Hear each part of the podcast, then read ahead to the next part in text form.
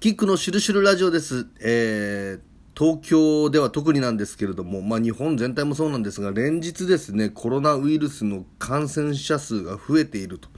まあこれに関しては、検査数のね、分母が増えているから、まあ上がっているんじゃないかっていうようなね、話もあるし、まあただ3密を避けるという意味ではね、実際にこう寒くなってきているということで、なかなか換気がね、しづらくなっているとか、それから経済活動をやっぱりこう回していかなければいけないということで、人々がね、もうあの、普通に街に出歩き始めてるっていうことも含めてね、えー、だいぶ感染者数が増えている。第3波なんていうふうに言われている状況ではあるんですけれどもね、このコロナウイルスに関してプレアデス星人が言及しているというお話を今日してみたいと思うんですけれどもね、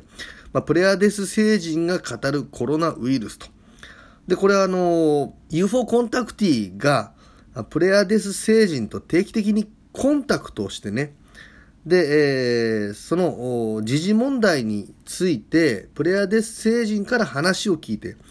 それをね、あの、オフィシャルサイトに公開しているというね。で、この UFO コンタクティがビリー・マイヤーというね、えー、まあ、UFO 界隈ではかなり有名な方なんですけれども、現在83歳の方なんですがね、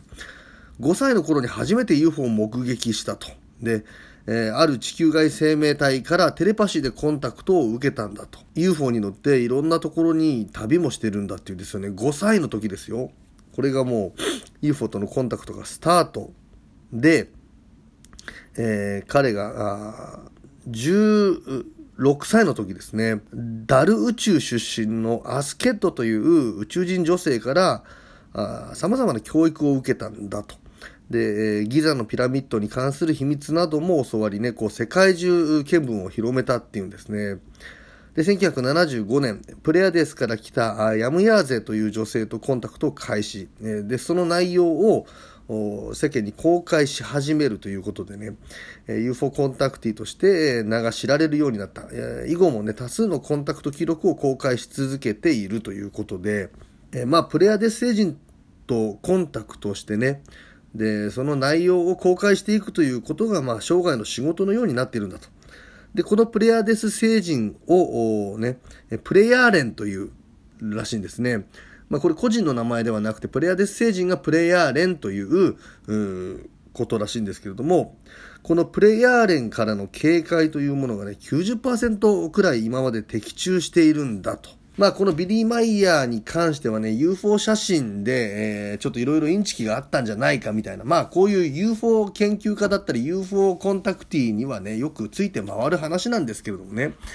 まああの誠か嘘かみたいなあね様々なそういう、えー、話もね付きまとう人ではあるんですけれども実際にそのプレイヤー連の警告というものはかなりの的中率を持っているんだと。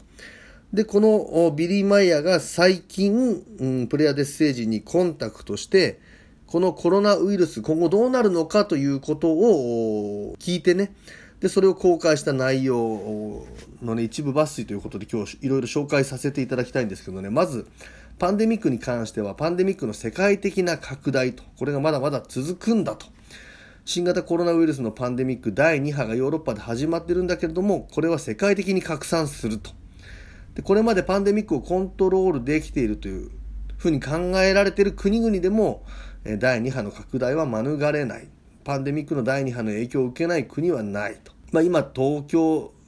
含め日本では第3波なんていうふうに言われてるんですけども、広い意味で世界的に第2波ですよね。あの、もう一回かなりのパンデミックが来るんだということを、つい先日ね、最近このプレイヤー連が語っているんだと。それをビリ・マイヤーが取り継いでいるんだと。この第2波のパンデミックが起こる原因なんですけれども、プレイヤー連が言うには各国の指導者の無能さなんだと。どの国の指導者も新型コロナウイルスの拡大を抑えるためのロックダウンを継続できなかった。これが原因なんだ。とにかく経済活動ということをね、あの重視して、えー、ロックダウンを解くのが早すぎた。ね。もっと長い間、あロックダウンしてね、巣ごもりしておかなければダメだったんだということをプレイヤー連が言っているんだと。それから各国の指導者の中には国民の健康のことを考えてね、えー、適切な対策を提案している人もいるにはいるんだけれども、その人たちが意思決定できる立場にないんだと。だから、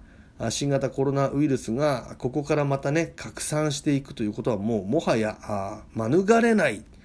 事実であるんだということを言っている。で、これちょっと面白いんですけれどもウイルスを拡散しているもう一つの原因は各国の陰謀論者の存在であるんだ。彼らは全く根拠のない、えー、誤った陰謀論で新型コロナウイルスの原因を理解しておりこれが適切な予防処置を妨害していると。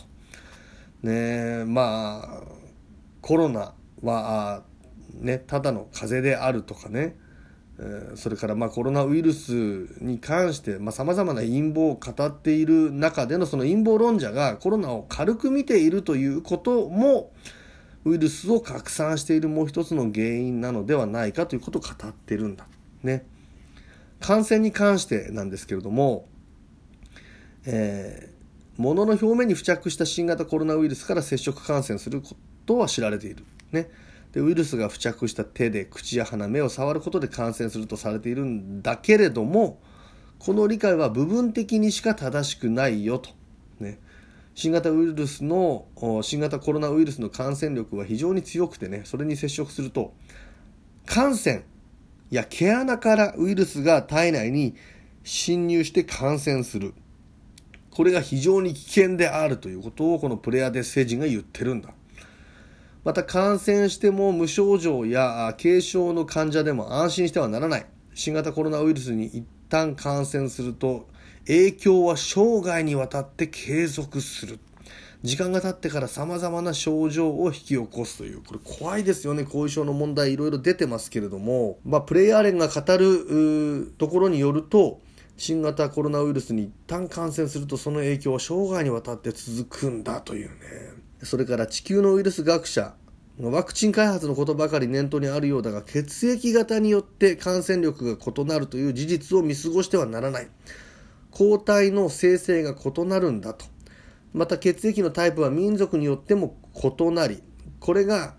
新型コロナウイルスに対する感受性の強度を左右している。だがこれらのメカニズムは地球の科学者にはまだ知られていないという、こんなことまでね、プレイヤー連が語っている。ちなみに、新型コロナウイルスの起源についてなんですけれどもね、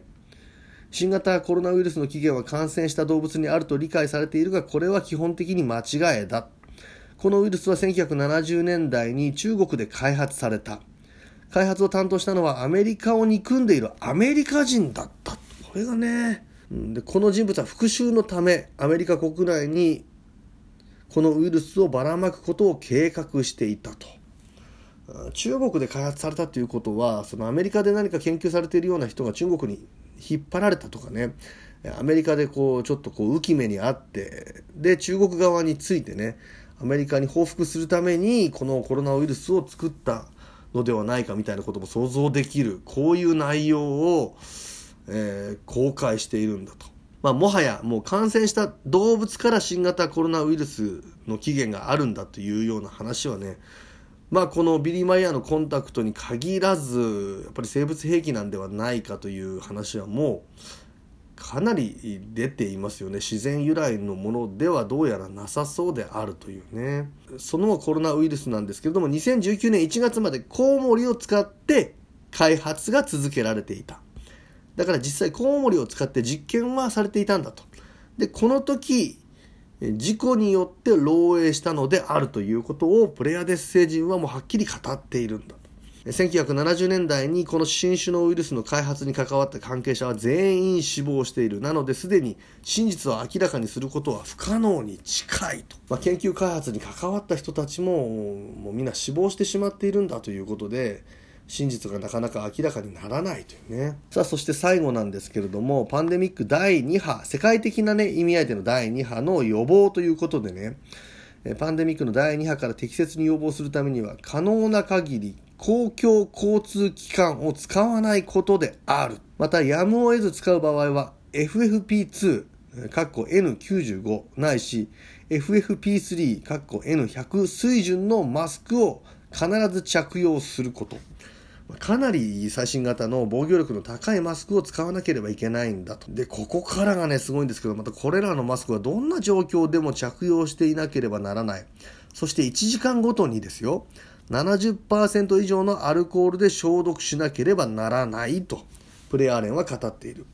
感染は密閉した空間で起こる。こうした空間に入る場合は2メートルのソーシャルディスタンスを維持しなければならないと。まあ、抜粋なんですけれども、このようなことを、プレアデス星人が語っている。ね。それをビリー・マイヤーがコンタクトして取り継いで、えー、世間に公開しているということでね、日本でもまだまだ感染が一層拡大する可能性が高いと。